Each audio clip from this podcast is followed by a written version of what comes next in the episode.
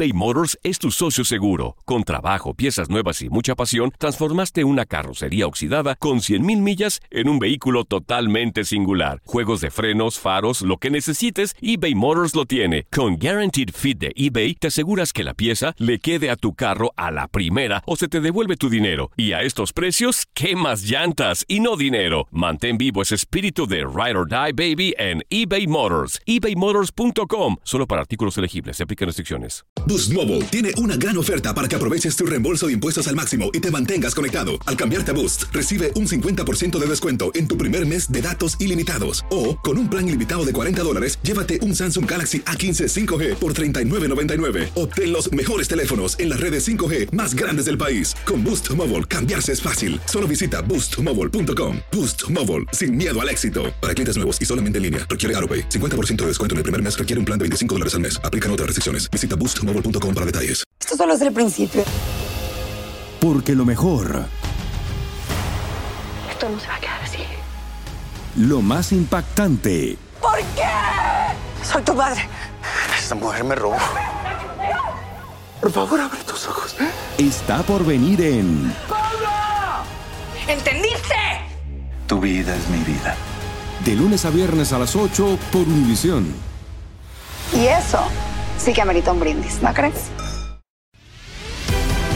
Bienvenido al mágico mundo del deporte. Escucha, participa y sé parte del deporte mundial. Búscanos en Euforia o tu plataforma favorita y síguenos para que estés siempre bien informado con lo mejor de tu DN Radio.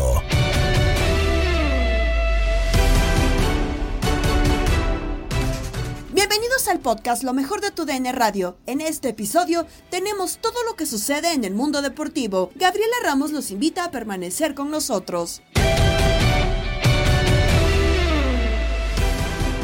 Jaime Lozano tendrá continuidad con selección nacional. Aún sin ser oficial, seguirá el proyecto que llevó al Tri a quedarse con la Copa Oro. El debate en línea de cuatro con Gabriel Sainz, Raúl Méndez, Toño Camacho y Jorge Rubio. Con información de Gibran Araige, sería Jaime Lozano ratificado como técnico, aunque hoy por la mañana, incluso por el día eh, de ayer en la noche, decían que están buscando a Antonio Conte, Alex de la Juve, del Chelsea, de- del Inter. Eh, pues eh, se supone, dice Gibra, que ya sería el que estaría y que lo estarían pidiendo la cúpula mayor del fútbol mexicano, los propios jugadores y que su cuerpo técnico ya estaría de viaje para, pues bueno, para ver la logística y ya trabaja en Estados Unidos para los dos partidos amistosos frente a Australia y la selección de Uzbekistán para el primero, eh, que va a tener el 9 de septiembre en Arlington y el segundo el 12 de septiembre en el Mercedes-Benz Stadium de Atlanta. ¿La mejor decisión eh, sería dejar a Jaime Lozano, Raúl Méndez? Es que eso no lo sabemos ahora, eso cuando vengan los resultados al final de su proceso ya lo podremos valorar. A mí la decisión, no sé, o sea, si lo dice Gibran, pues obviamente que confiamos ciegamente en la, la capacidad que tiene como, como reportero para investigar Gibra y si lo pones porque seguramente algo sabe, que ya está prácticamente confirmado. Ahora en cuanto a la decisión, pues no, no me gusta porque creo que no es el momento adecuado, es un entrenador que está en proceso de maduración y lo hemos también repetido muchas ocasiones en este mismo espacio, o sea, se le da un valor a, una participación en Juegos Olímpicos que en el mundo del fútbol no se le da, o sea, hay una pugna histórica entre el Comité Olímpico Inter Internacional y la FIFA porque el torneo de selecciones es el Mundial y no los Juegos Olímpicos, por eso los equipos que van pues son nivelados, ¿no? Tratan de, de reducir ese margen con jugadores menores de 23 años, solamente tres refuerzos, entonces no hay referencia, o sea, solamente en México le damos importancia, por eso el técnico campeón olímpico está dirigiendo aquí en México ahora al América, a Jaime Lozano, imagínate para un entrenador que ha hecho toda su carrera en México, picando piedra, pasando por diferentes niveles, subiendo a primera división, después haciendo méritos para llegar al banquillo de un equipo grande y con todo eso tener aspiraciones legítimas para llegar a la selección nacional. Ni Bucetich tuvo un proceso, solamente le dieron aquellos dos partidos en donde ni siquiera fue ratificado. Eh, el propio Nacho Ambriz, que de los últimos es el que más méritos ha hecho. Miguel Herrera, todos estos han tenido que batallar durante una gran parte de su carrera. Y Jaime Lozano fue muy inteligente, él se visualizó y dijo, no tengo trabajo en primera, después de lo que hizo en Querétaro, donde heredó un equipo armado por Víctor Manuel Bucetich, eh, que no se nos olvide que ese equipo lo armó Bucetich, tiene mucho mérito lo que hizo el Gini, pero ese equipo lo armó Bucetich y lo aprovechó Jaime Lozano. Y después en Necaxa fue decepcionante, es cierto que tampoco tenía los recursos suficientes para ser competitivos, pero yo recuerdo el partido de reclasificación o de liguilla, no recuerdo, contra Tigres, en la casa de Tigres, expulsan a un jugador de Tigres y ni así atacaste a Tigres que se quedó con 10, al final se emparejó en expulsados y Necaxa quedó eliminado. Entonces creo que fue muy inteligente en ese sentido, fue un visionario, dijo, pues son pocos partidos en selección, es sub-23, el preolímpico es en México, no corro el riesgo de no clasificar y después si tiene su mérito llegar a conseguir una medalla de bronce, pero no se puede comparar al historial que ha seguido un entrenador mexicano para ganarse ese lugar de selección mayor. Pues al final es de oportunidades, ¿no? Y lo supo aprovechar Jimmy, bien lo dice Raúl. Hoy en día no podemos augurar si le va bien o mal a la selección porque se viene Copa América si le va mal en Copa América a, a Jimmy ya con nivel, con jugadores de, con equipos de mayor nivel, Ahí quiero ver cómo se mantiene esta armonía Pero un con el año Jimmy. para la Copa América. Un año para que quién le garantiza al Jimmy Lozano que se va a quedar. O sea, todavía ni siquiera te garantiza que llegue ¿Cómo tú crees que año. no llegue? Pues no ta- sé, ya a no Copa sabe. América sí, a Copa no, América. pues uno. tiene amistosos. Ya no Sí, sé, ya Paulino. no. A Copa Oh, sí, América pero, sí. pero por ahí pierden Sí un amistoso, quién sabe, Y ya sabes en cómo. Estados Unidos. Pero ya ves cómo están, Raúl, y así mí- Están con el aplausómetro. porque esta decisión me parece que es con el aplausómetro? Ah, todo el mundo estuvo feliz porque le ganó a Panamá. Y, to- y los Digo, jugadores. no, pero también influye lo de los jugadores, Aplausómetro, ¿eh? Aplausómetro. creo que también- ¿Ustedes creen que a Antonio Conte le interesaría? No, O sea, no, a él yo creo que no. ¿Sería Mira. un proyecto que le atraiga? Yo, es más, yo no sé si de veras hasta le hablaron. Antonio la, Sí, la no. lo dudo. Antonio Conte llega, ve lo que pasa hoy en día en la federación y en el fútbol mexicano. No, y se estar- regresa, y- ¿eh? puede estar y en la Raúl lo mente, sabe, decir, es ah, un Antonio entrenador, Conte, pero- es un entrenador No sé. Antonio Conte que, que, que es mecha corta, ¿eh? o sea, No, pues no, salió bien del Chelsea, del Tottenham, no, pregúntale. del Tottenham no ha salido bien, No, se o sea, fue del Inter siendo campeón porque le prometieron que iban Sí. a reforzar el equipo para la Champions. Vio que no llegaron los refuerzos y de adiós. acuerdo, o sea, Claro, se fue. claro. Es un tipo de es decisiones. mecha corta, si es de decisión, digamos. Eh, a mí me parece que estamos siendo de pronto muy, muy rudos con, con Jaime Lozano, eh, demeritando el, el trabajo. Entiendo lo que dice Raúl, sí. Hay, hay técnicos que pasaron un proceso mucho mayor para poder tener esta oportunidad en selección eh, nacional mexicana. Eh, para mí no es poca cosa ese, ese bronce que se con- consiguió en Juegos Olímpicos, ni aquella de 2012 que le ganas a una Brasil con, con buenos futbolistas. Pero sí creo que eh, tal vez en este momento yo hubiera apostado, y es lo que sigo creyendo, por, por Javier Aguirre, yo, Jorge, por Javier Aguirre y el Jimmy Lozano como auxiliar técnico, ¿no? Y después del 26 al 30 ya dejar a Jaime. Eh, creo que también estamos olvidando una cosa, eh, que en el fútbol hoy día ya no solo cuenta lo, el tema cancha, ya no solo cuenta el tema futbolístico, creo que que el grupo esté cómodo y el grupo se sienta bien Pero con un siempre ha sido entrenador. así, más bueno, bien, pero hoy día día se creo nota, que hoy más, se creo que hoy día No, más, no. creo que hoy día es más importante y que un técnico te pueda convencer y te haga sentir bien como persona, hoy cuenta, ¿eh? Si está bien o mal, eso ya es percepción de cada quien, de Gabo, de Raúl, de Toño, mía, pero hoy sí cuenta. Y creo que si Jaime tiene esa armonía en el grupo, pues va a funcionar mejor. Hay mucho que mejorar en lo Pero futbolístico. entonces, ¿dónde quedó su, su comité de expertos que hasta en el nombre es súper pretencioso? ¿A poco ellos escogieron ese famoso comité? Porque no ha llegado, ¿no? No ha llegado el comité. Pues, o sea, entonces, ¿Va a haber comité en serio Pero es que, entonces? es que esto- pues entonces no nos dijeron que el comité sería dentro de sus funciones la elección Pero del entonces, entrenador. entonces que no se iba a Raúl, meter el- otra vez, otra vez todo mal. Otra vez todo mal, porque si no es que está no el sabemos comité. si mal, Gabo. Pues o sea, es que solo sí, los ver, resultados nos dirán por si eso, estuvo bueno no. o malo. O sea, De- el de proceso acuerdo. no ha sido el ideal, es- De eso acuerdo, sí. de Pero también la pregunta es, en este momento, ¿a qué seleccionador con cierto nombre a nivel internacional le atrae No. meterse a dirigir a la selección? Querétaro dio la primera campanada por la Liga MX al calificar a cuartos de final de la League's Cup tras imponerse en penales al New England Revolution después de igualar a uno en tiempo reglamentario y así lo llevamos en tu DN Radio. Ahí está Hartz. Listo de frente a Tapia, le pegó, la paró. Querétaro avanza. Querétaro sigue vivo en la League's. Lo está consiguiendo. Tapia se convierte en la figura en la portería de los gallos. Y ahí está, por los que nadie creían, los que no pensábamos ni imaginábamos que iban a lograrlo, siguen vivos. Acaban de dejar fuera a New England en la serie de penal y se convierten en los que avanzan a cuartos de final, señores, el Querétaro. Ah, bueno, lo termina haciendo el conjunto de Querétaro, no lo, no lo imaginamos y pues bueno, termina consiguiendo en los penales 4-3. Así es, lo, ter- lo termina haciendo. Y bueno, pues así hay que comenzar con fuerza en Aurozón. Tenemos soluciones para tu batería, pruebas y cargas gratuitas y baterías de reemplazo que se acomodan a tus necesidades. Esto es lo que hace AutoZone, el destino número uno para baterías del país. Getting the Sun con AutoZone. Querétaro lo logra. Lo logra el conjunto de Querétaro. Tuvo un partido muy raro. Comenzó mejor el equipo de New England. Tenía la pelota, después se falló una Sepúlveda. Otra que falla el conjunto de New England con Jones. La manda al travesaño y la termina mandando desviada. Ya para el segundo tiempo inició el partido y un error del arquero Petrovic en un centro al área que pensaban estaban fuera de lugar. Remata muy bien eh, ahí el Jimmy Gómez ante la salida de Petrovic, pone el balón en el fondo. 1 a 0. Y después tuvo otra jugada también Camilo da Silva Zambezzo que termina rechazando muy bien Petrovic y el partido ahí se mantuvo. Después se tiraron para atrás, esperaron precisamente avanzar, así lo iban a jugar y al minuto prácticamente 75-76 terminan empatándole al conjunto de Querétaro para mandarlo el partido y hasta los penales. En los penales, una buena actuación por parte de Tapia, el arquero del conjunto del Querétaro, nacido en Tabasco, que termina desviando dos penales, se vuelve la figura y gana el conjunto de el Querétaro 4 a 3 en la tanda de penales. Para Enrique Bermúdez, esta calificación del equipo de Mauro Herc es una grata sorpresa. Lo dijo en Inutilandia con Toño Murillo, Darín Catalavera y Zuli Ledesma. De una gran sorpresa y muy grata sorpresa, mi querido Zuli, un equipo de Querétaro porque no apostábamos nadie, yo me, uno yo creo que apostamos mucho más por Chivas, por otros que quedaron fuera. Y bueno, ese equipo a base de mucho orden, un equipo muy bien parado, muy ordenado defensivamente, bien parado en el frente, teniendo al Lobo Zambeso, teniendo a dos hombres eh, que sin duda alguna son importantes para, para el ataque.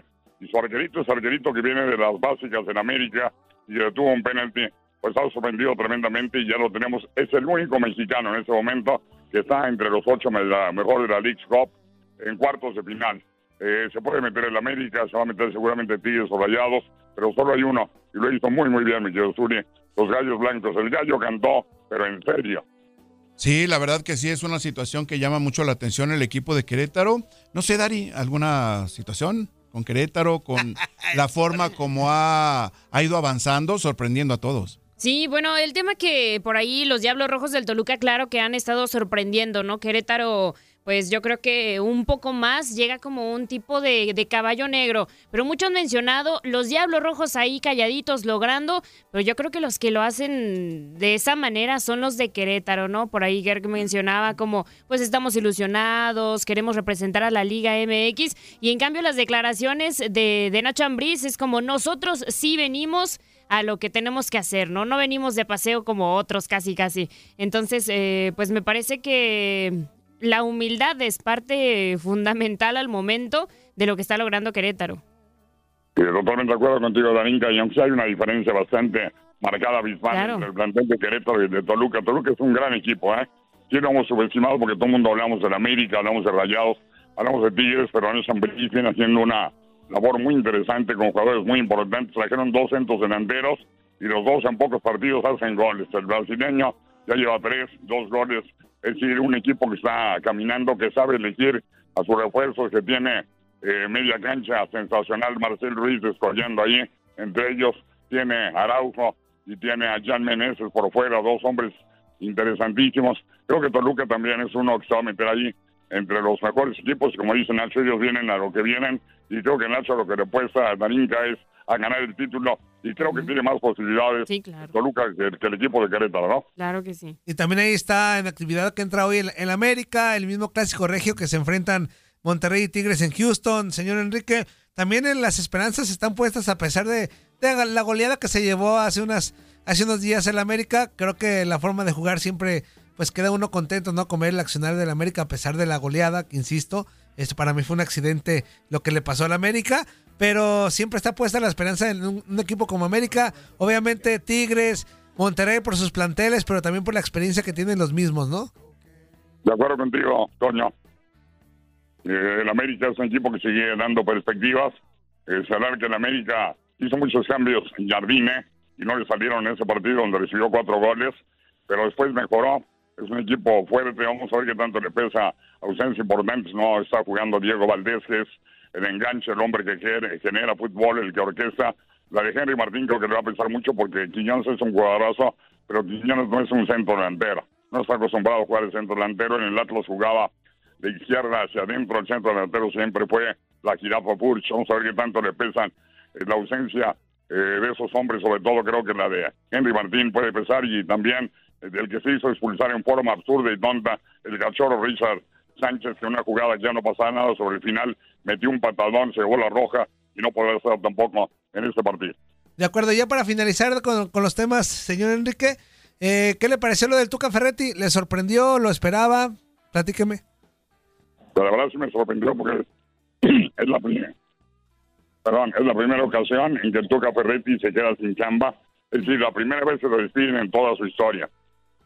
El técnico más ganador, empatado ahí con Nacho Treyes como los más ganadores en toda la historia de títulos, es la primera vez que lo corren. Había terminado contratos cuando terminaba un contrato, no porque lo hubieran despedido. Pero bueno, no caminaba el equipo, pero yo siento, Zuni, eh, Darinka, Toño, que no es culpa total del Tuca. Desde luego el Tuca tiene responsabilidad, el técnico siempre es el que paga los platos rotos, pero para mí es más de una directiva bastante incapaz, la directiva de Cruzul muy incapaz y eso está reflejando en el equipo cementerio.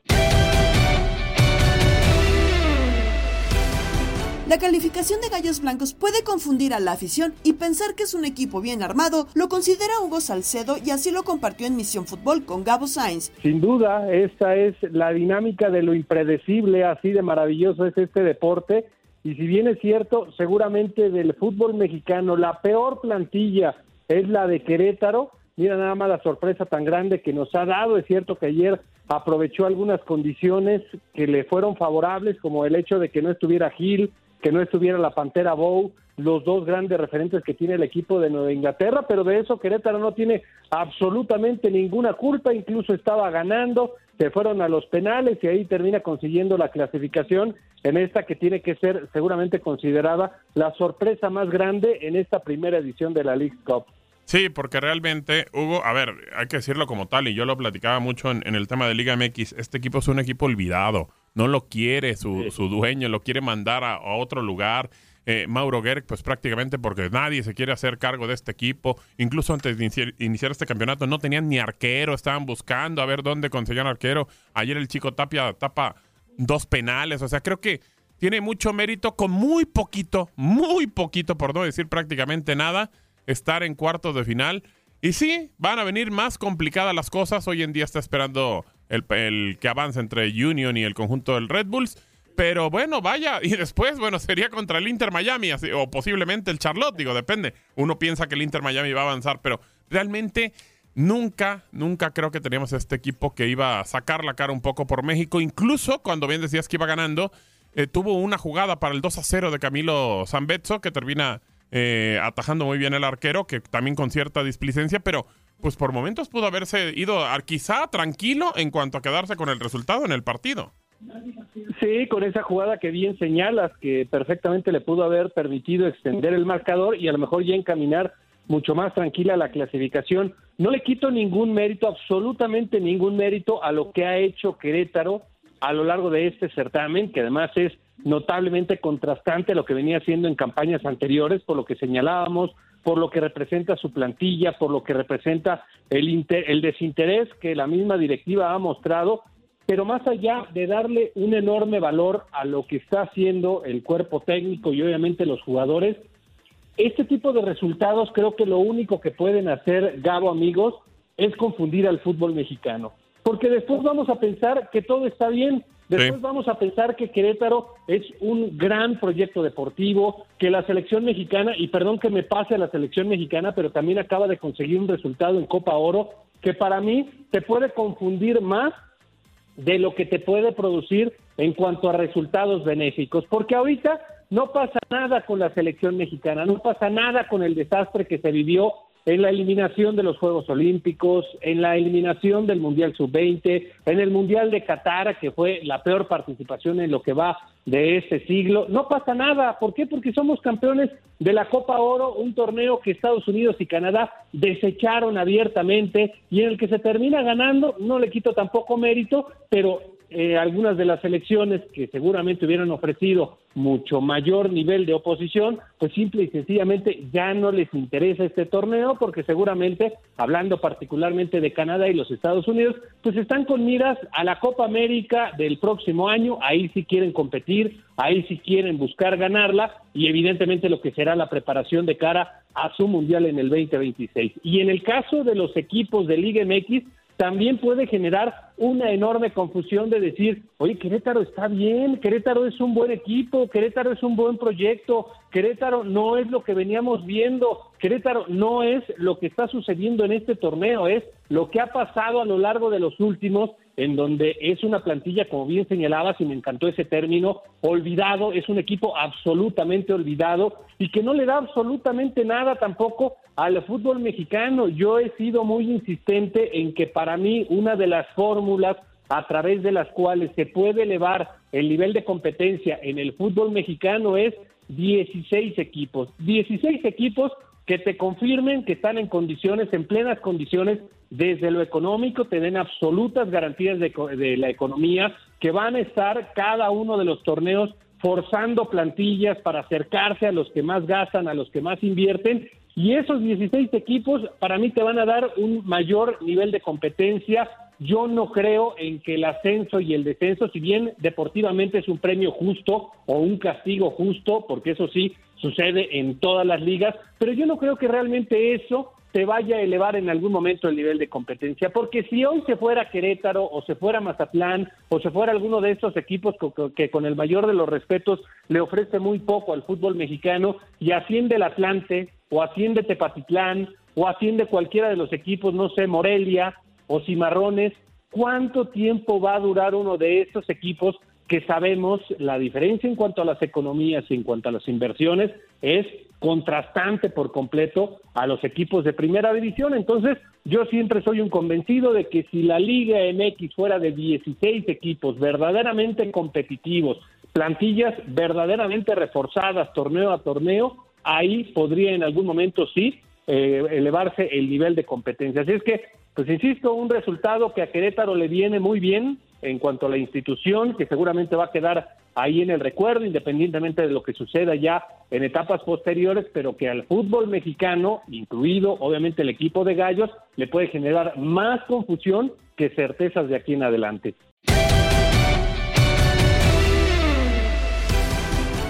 En el vestidor, con Toño Camacho y Jorge Rubio, Ramsés Sandoval comparte sus favoritos para quedarse con el torneo binacional. Es que tengo a Filadelfia saliendo de, de, un lado y a la América del otro, ¿no? Y aunque mucha gente y ya se de cuenta que mi corazón quiere América Miami, pero mi pero mi eh, eh, my brain, mi, mente, ¿no? Me dice que, que, puede ser Filadelfia, ¿no? Pero veremos lo que pasa, ¿no? Mucha gente argumenta que puede ser un América Miami, un Tigres Miami, un Monterrey Miami, sería una locura. Y en cualquiera de esos casos, por cierto, el partido pues se tendría que jugar con, con, localidad del conjunto ML0, ¿no? Con el, eh, el Inter Miami. Pero sin duda alguna, este lado del negocio está muy emocionante, está muy parejo Fíjate, yo al inicio del torneo tenía mis dudas porque Monterrey en su momento me ha decepcionado, pero vengo viendo un equipo de rayados que, que puede ser peligroso.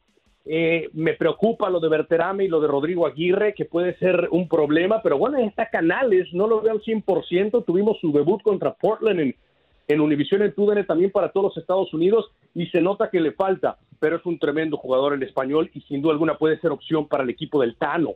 Eh, pero yo de este lado te digo, el Monterrey Tigres está de pronóstico reservado. Yo simplemente creo que Tigres, con todos los jugadores que tiene, con toda esa experiencia, parece que siempre, ¿no? Parece que siempre va a salir eh, eh, eh, independientemente de lo que haga el rival.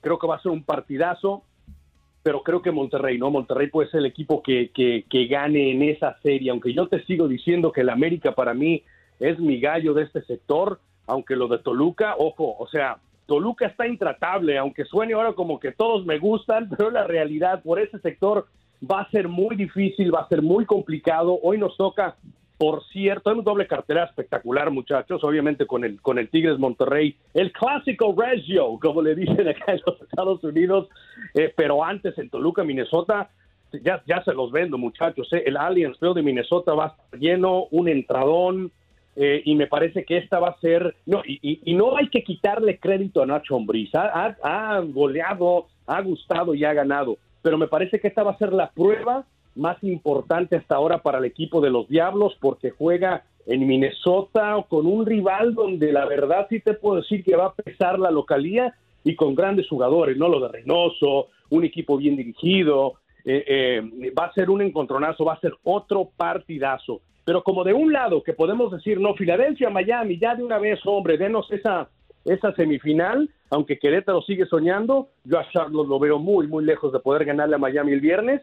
Eh, de este otro sí está muy difícil. O sea, el que me tires te lo compro América, Monterrey, Tigres, Toluca, incluso Minnesota, aunque no lo pongo al par de los equipos mexicanos, ¿no? Yo sigo pensando que obviamente tus dos importantes de un lado van a ser Filadelfia y Miami y pues del otro que, que, se venga, ¿no? Que se venga esta batalla monumental con los equipos mexicanos donde pues quién, quién apuesta contra la América, eh, desafortunadamente e, en el Tigres Monterrey va a caer uno y, reitero, a mí lo de Toluca me sigue, me sigue encantando y ni siquiera te he mencionado al campeón, no, a LAFC que le metió siete pepinos al equipo de Bravos, es otro gran eh, o más bien, mejor dicho, otra gran variante por ese sector, porque te vendo al tremendo talento mexicano, pero ojo, el LAFC de Carlitos Vela está jugando muy bien.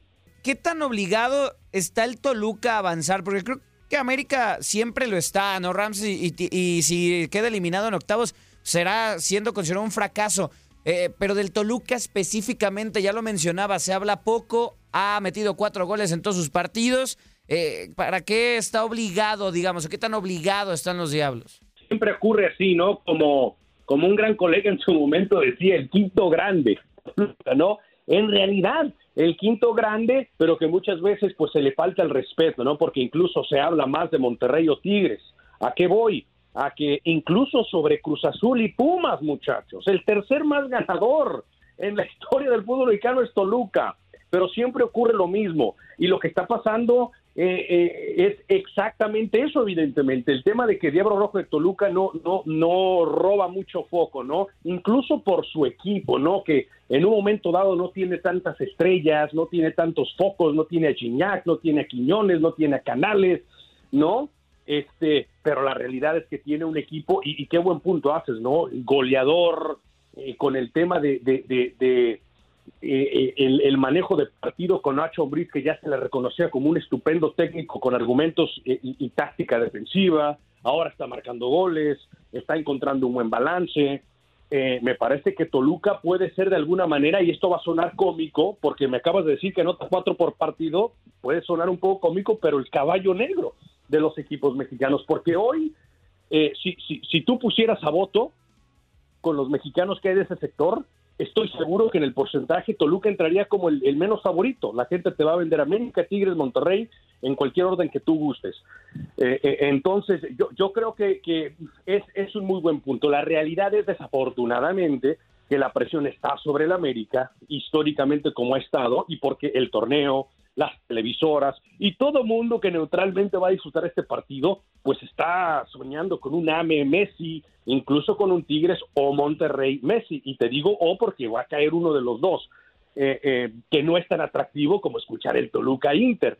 Esa es la realidad, ¿no? Así que te digo, la presión sin duda alguna en el, en el tema de equipos mexicanos, en mi humilde opinión, está sobre América, está sobre el que gane de Tigres Monterrey y luego Toluca, ¿no? Toluca que incluso puede perder con Minnesota. Es un partido perdible, si me, eh, permites la palabra, porque es un, es, es, es, un cruce complicado. Incluso para Toluca me parece que el Ralph Lake hubiera sido un mejor matchup. Eh, entiendo que estos equipos están del otro lado del arbolito, ¿no? Del bracket, pero Charlotte, Houston, Dallas, incluso para mí hubiera sido un mejor matchup, un mejor partido. Te digo, Minnesota en Minnesota va a ser un rival complicado. Ahora, si platicamos mañana, muchachos, y Toluca le mete tres para arriba en Minnesota, pues hay que empezar ahora sí a, hablar de un Diablo Rojo que va a ser peligrosísimo en, en, posteriormente semifinales, ¿no? Cuarto. Estás escuchando el podcast de lo mejor de tu DN Radio, con toda la información del mundo de los deportes. No te vayas, ya regresamos. Tu DN Radio, también en podcast. Vivimos tu pasión.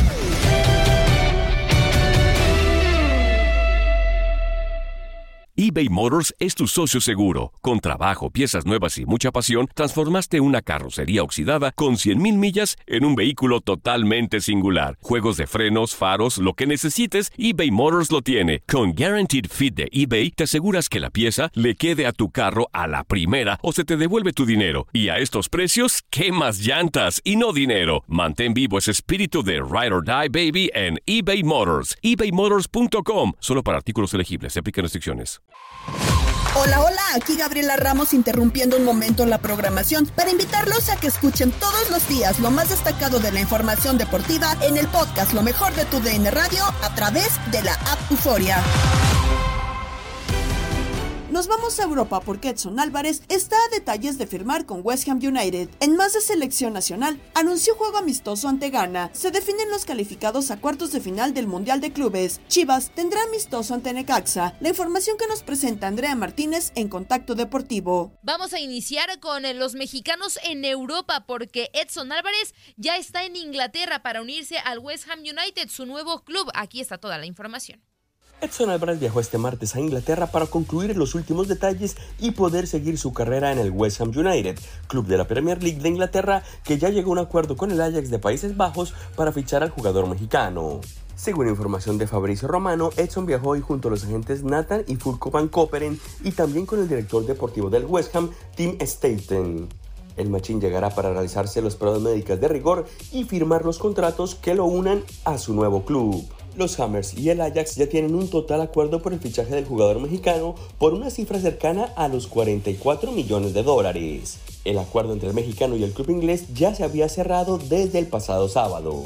Edson Álvarez se convertirá en el cuarto jugador azteca en llegar a los Hammers tras Guillermo Franco, Pablo Barrera y Javier Chicharito Hernández. Cabe recordar que Edson Álvarez estuvo en la mira del Borussia Dortmund, cuyas negociaciones se alargaron desde el pasado mayo hasta julio sin que los clubes llegaran a un acuerdo en el costo de su traspaso.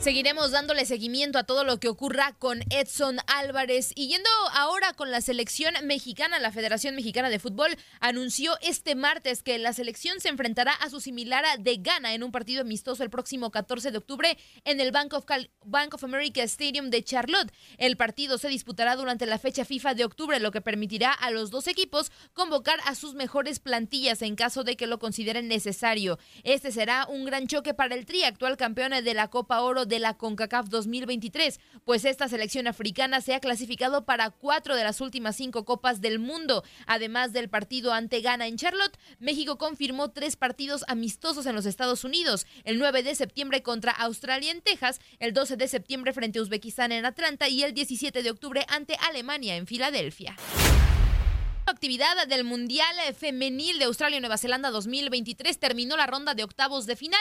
Colombia venció 1 por 0 a Jamaica con gol de Catalina Usme al minuto 51 y por primera vez clasifican a cuartos de final de una Copa del Mundo, mientras que Francia goleó 4 por 0 a Marruecos. ¿Cómo quedan los cruces de cuartos de final? España se enfrenta a Países Bajos, Japón se medirá a Suecia, Inglaterra hará lo propio ante Colombia y Australia se medirá a Francia. Esta fase se empezará a disputar a a partir de este próximo jueves por la madrugada. Así que estamos llegando ya prácticamente a la parte final de esta Copa del Mundo. Vamos con información de la Liga MX porque Chivas volverá a tener un partido después de la eliminación en la League's Cup de cara a lo que será el reinicio de la apertura 2023 de la Liga MX. A través de un comunicado en su página web, el Guadalajara anunció su actividad de esta semana del 7 al 11 de agosto con sus entrenamientos y un juego. El duelo será contra Necaxa, otro equipo que también quedó fuera en la fase de grupos del torneo entre clubes de la Liga MX y la MLS que está en su fase de octavos de final. El torneo del fútbol mexicano volverá a su actividad para los días del 25 al 28 de agosto con la jornada 6 del certamen, a falta de definir cuándo se disputarán los compromisos de las fechas 4 y 5 que quedarán pendientes. Por cierto, vamos a escuchar lo siguiente con nuestro compañero Eric López sobre Paunovic y su capacidad de reacción con el rebaño. Ridículo monumental del Guadalajara, eliminado Cuando tienes un torneo así mediocre, se crean muchas dudas.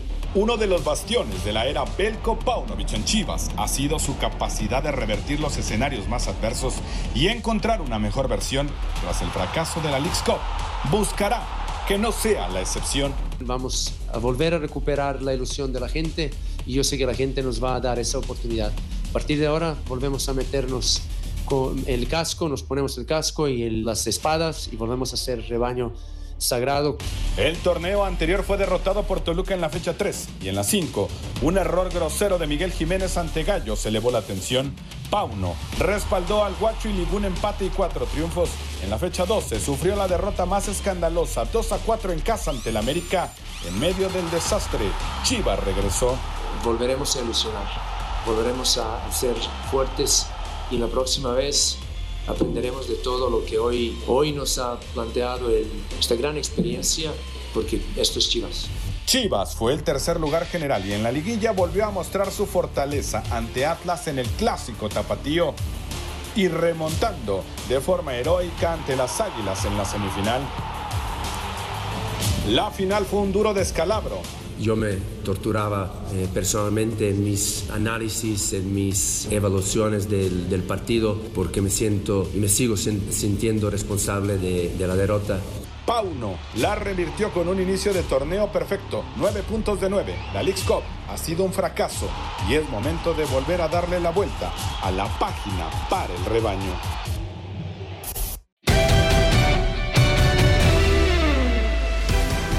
Chicago White Sox y New York Yankees iniciaron la serie marcada por la expulsión Aaron Boone, manager de los Bombarderos del Bronx, y las declaraciones del gerente general de Medias Blancas sobre situaciones internas del equipo. El análisis en Desde el Diamante con Luis Quiñones y el Beto Ferreiro. Perdieron los Yankees de Nueva York en el día de ayer. Cayeron ante los White Sox. Expulsado Aaron Boone, el manager de los Yankees de Nueva York. Qué perreta que armó Aaron Boone ayer en el juego. Pero también qué escándalo que hay en torno ahora de los White Sox de Chicago después de la bronca del fin de semana de Tim Anderson con José Ramírez. Se han desatado una cantidad de comentarios tremendos y ya tuvo que salir el gerente general del equipo, también el manager Pedro Grifol, que por cierto ayer cumplió ya el juego de sanción. No, la cosa está caliente, muy caliente. Primero que todo, tú decías lo de Aaron Boone. Eso es frustración a su, en su máxima expresión. El hombre salió y tú decías al árbitro, a Las Díaz, el cubano, a propósito, ¿eh? Él yo creo que quiere buscarse un puesto de, árbitro para las próximas temporadas si pierde su trabajo como manager. No sé quién le daría una oportunidad como manager a Aaron Boone. Eh, no ha sido un ganador, ni mucho menos, todo lo contrario, por los Yankees de Nueva York. Y ayer salió y formó esa perreta, eh, casi estuvo a punto de quitarle el trabajo a Las Díaz. Pero otra derrota más de los Yankees de Nueva York, pierden contra el pobre equipo de los Medias Blancas de Chicago, cinco carreras por una. Fíjate, yo estaba ayer pensando y hablando con unos amigos aquí, el único, uno de los pocos que se salva es Gary Cole. Ayer Gary Cole perdió, encajó su tercera derrota, tiene 10 y 3, pero lanza 7 episodios, le hacen 4 carreras, es decir, lanza para ganar.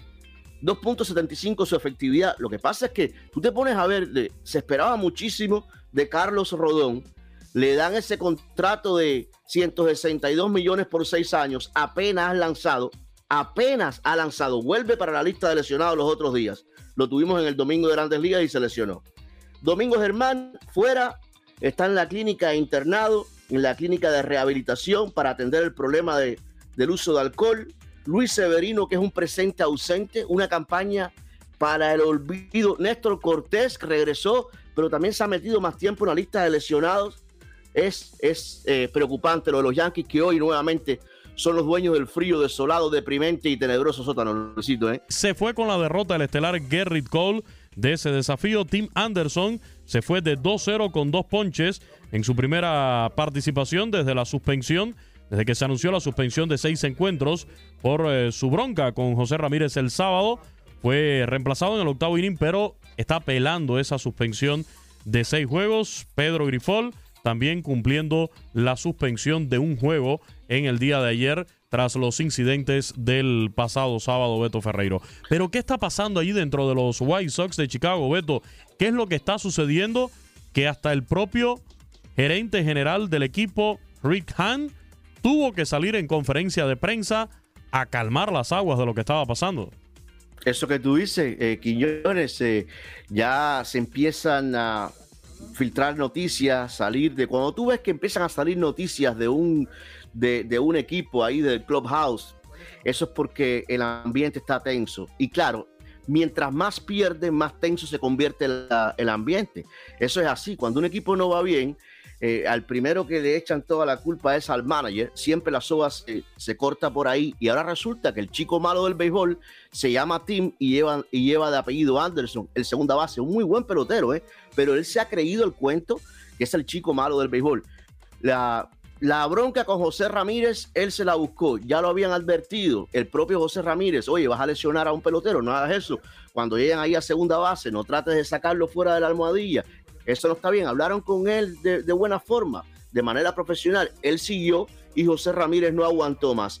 Y aparte de eso, sale Tim Anderson como si fuera un boxeador, como si fuera el mismo Floyd Mayweather Jr. en sus mejores momentos, se quita el guante y lo reta a, un, a una bronca eh, callejera, Y donde, para lo- colmo- donde termina noqueado. Sí, para colmo se lleva la peor parte, demostrando Ah. que tiene mentón de vidrio, ¿eh? El señor Tim Tú Anderson. sabes, no, de vidrio. Tú sabes que esto- estos muchachos que se creen malos, eh, ahora, ahora ah, se ha convertido en el hazme reír, porque Sí. eso, ¿no? El hombre se piensa que es boxeador, reta y, y cae noqueado, a, no a la lona, sino al terreno de juego de béisbol. Y entonces también salió en las últimas horas que hasta Tim Anderson tuvo problema con su compañero, el cubano Yasmani Grandal. Un problema antes del juego de las estrellas, donde todo parece indicar, y de acuerdo a varios reportes de gente que está ahí en el clubhouse de los Medias Blancas de Chicago, también le dio fuerte, ¿eh?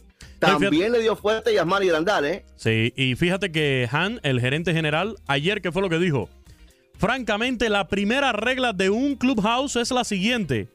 Lo que pasa en un clubhouse se supone que se queda ahí. Soy Eso un gran creyente de ese principio. Sin embargo, cuando un jugador lanza ese tipo de críticas, siento la responsabilidad de responder. ¿A qué se refiere el gerente general de los White Sox? A lo que dijo el domingo en un artículo publicado por ESPN Declaraciones de Keynan Middleton. Lo vimos con los Yankees. Está enfundado ahora en el uniforme de los Yankees. Lo vimos el fin de semana con los Yankees. Y luego de ser cambiado de los White Sox a los Yankees, el pitcher derecho criticó la cultura del equipo de Chicago y la falta de reglas y responsabilidad que hay en el clubhouse. Ojo porque habló de situaciones, la verdad, hasta de pitchers que se duermen en el bullpen. Oigan, entonces, dice el gerente general, me buscó para disculparse por su comportamiento poco profesional, un hecho que Grifol, el manager, le había reprochado y por el que había tenido una reunión con él. Keynan quería disculparse por ello. Le dije en ese momento que me suponía que había sido algo puntual y no algo en lo que nadie necesitaba entrar en detalles. Así que por varias razones, como el bien colectivo del clubhouse, su propia experiencia personal y por lo que me expresó sobre su futuro, me sorprendió ver el artículo hablando de lo que se había publicado ya Pero sabes el una domingo. cosa, Keynan con estas declaraciones también se está haciendo un daño tremendo, porque uno no quiere, no sé cómo se le dice por allá, en nuestro barrio donde nos criamos nosotros, Quiñones, eso se dice soplón, ¿no? En, en, en, en Camagüey, en La Habana, chivatón. Chivatón. Eh, que quiere decir un hombre que, que habla demasiado. Y usted sabe que en esos clubhouse, eh, más cuando estás ahí entre, entre caballeros, cuando sale uno con estas declaraciones no es bien visto. Se hace un daño tremendo porque son 30 equipos en grandes ligas y cuando usted agarra esa fama de soplón, de chivatón o como le llamen en sus respectivos países, no es nada bueno. Nada bueno, pero eso nos da una idea de Quiñones de lo mal que anda el ambiente en ese equipo. Me sorprendería mucho después de esta actuación, el debut del cubano Grifol, que se mantenga como manager de ese conjunto para la próxima temporada. ¿eh? En locura, Pedro Antonio Flores, Octavio Rivero y Darín Catalavera nos tienen datos random y festejados del día para cerrar con buen humor. Pintamos toda la casa y sin dejar caer una sola gota de pintura que no sea. ¿Qué es eso? El dato random. Oiga. Yo. Buenas tardes, oiga, diga. Buenas, ¿cómo Oiga, le va? Déjeme Oiga. decirle unos datitos ahí nomás. A ¿eh? ver, dígame, Para que, dígame. sepa, para que sepa que aquí los tengo todos, oiga. Mire. Todos anotados. Edson Álvarez, el machín, ¿Quién? pues. El machín. Está en Londres para firmar con el West Ham United. Allá de tan la lejos. Premier League, ya está allá, ya está allá. Y, y le vamos a contar, pues, unos datos aquí, en estos datos random de este club que fue fundado el 29 de junio de 1895, oiga. Más o menos nuestra edad, don Peter. Pues ahí más o menos va a cumplir 128 años este West Ham. No, es más joven que nosotros. Ey. Juegan en el London Stadium, que fue construido para albergar los Juegos Olímpicos de Londres 2012. Esa palabra no gusta. Su anterior casa era Bully Ground, que fue su hogar en 1904 al 2016. Eso fue cuando fue demolido para construir apartamentos. Mire, don Peter, le voy a contar, señorita Darinka, le échale. voy a contar. A ver, a ver. Sus, sus máximos ídolos son el defensor y capitán Bobby Moore y el delantero Jeff Hurst, campeones del mundo con Inglaterra en 1966. También el italiano Paolo Di Canio es recordado por la afición de los Hammers, como les dicen a estos tipos, mi Peter. A mí me caen bien estos del West Ham. A mí también. Porque nunca han ganado la liga. oiga. Yo me hace, Ah. me hace acordar pues, algunas cosas así. nunca han ganado el West Ham, pero han sido campeones de segunda división en dos ocasiones. No han ganado tres veces la FA Cup, la última en el 80. Además ganaron la Recopa de Europa en el 65 y son los actuales campeones pues de la Conference League, mire, ahí lo ganaron. nomás. Pues. Ahí nomás. Hoy celebramos al niño del pastel. ¡Feliz cumpleaños te deseamos porque en locura estamos! ¡Ey, ey, ey, ey! En 1951 nace en Ámsterdam, en los Países Bajos, el entrenador Luis Van Gaal, jugador del Ajax. En principio de los 70s, en los bancos fue campeón de Europa con ese equipo en el 95. Ha dirigido a la selección de Países Bajos, al Barcelona, al Bayern Múnich y al Manchester United. ¡Ay nomás, Luis Van Gaal! ¡Feliz cumpleaños! Y en 1967 nace en Chicago, Illinois, el exfutbolista y ahora comentarista Marcelo Balboa. Jugó en México con el León y en la MLS con el Colorado Rapids y el Metro Stars. Mundialista en el 90, 94 y 98, siendo el primer jugador estadounidense en jugar tres mundiales. ¡Felicidades! Uy, de pie todos, por favor. En 1981 nace el mejor jugador de tenis de la historia, Roger Federer, en la ciudad de Valbella, Suiza, ganador de 20 torneos de Grand Slam. Fue número uno del mundo durante 310 semanas, récord en la historia del tenis. Es reconocido como el mejor deportista en la historia de Suiza. Y bueno, vámonos porque obviamente el día de hoy, pero en 1961 nació en Londres, Inglaterra, David Howell Evans. ¿Quién? Mejor conocido como The Edge. Trépale esta rola, guitarrista y compositor de la banda YouTube, la que más me gusta. El fan número uno soy yo. ¡Feliz cumpleaños, The Edge! ¡Uh! Happy birthday. Tal día como hoy.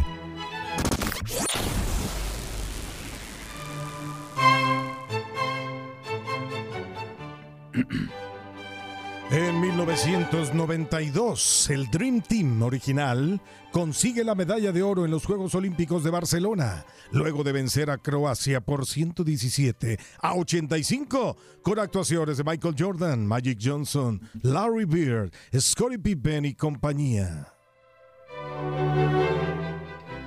Y en el 2018 el Chelsea ficha al portero Kepa del Athletic de Bilbao por 80 millones de euros, convirtiéndose así en el portero más caro en la historia del fútbol. En Londres ya ganó una Euroleague, una Champions, una Supercopa de Europa y el Mundial de Clubes. En el 2008 se inauguran los Juegos Olímpicos de Beijing, recordados por la actuación de Michael Phelps y el oro en fútbol de Argentina con Lionel Messi a la cabeza. Mm. En el 2022, recientemente muere a los 73 años luego de una larga batalla contra el cáncer de seno. La actriz y cantante australiana Olivia Newton-John, recordada por interpretar a Sandy en Vaselina, Durante sus 59 años de carrera tuvo 15 éxitos dentro del top 10 y 5 número 1. Recordamos esta de Vaselina, Olivia Newton-John. En paz descanse.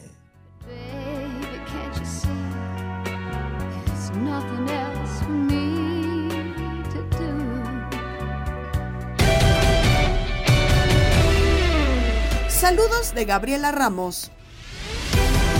Has quedado bien informado en el ámbito deportivo. Esto fue el podcast, lo mejor de tu DN Radio. Te invitamos a seguirnos, escríbenos y deja tus comentarios en nuestras redes sociales, arroba tu DN Radio, en Twitter y Facebook.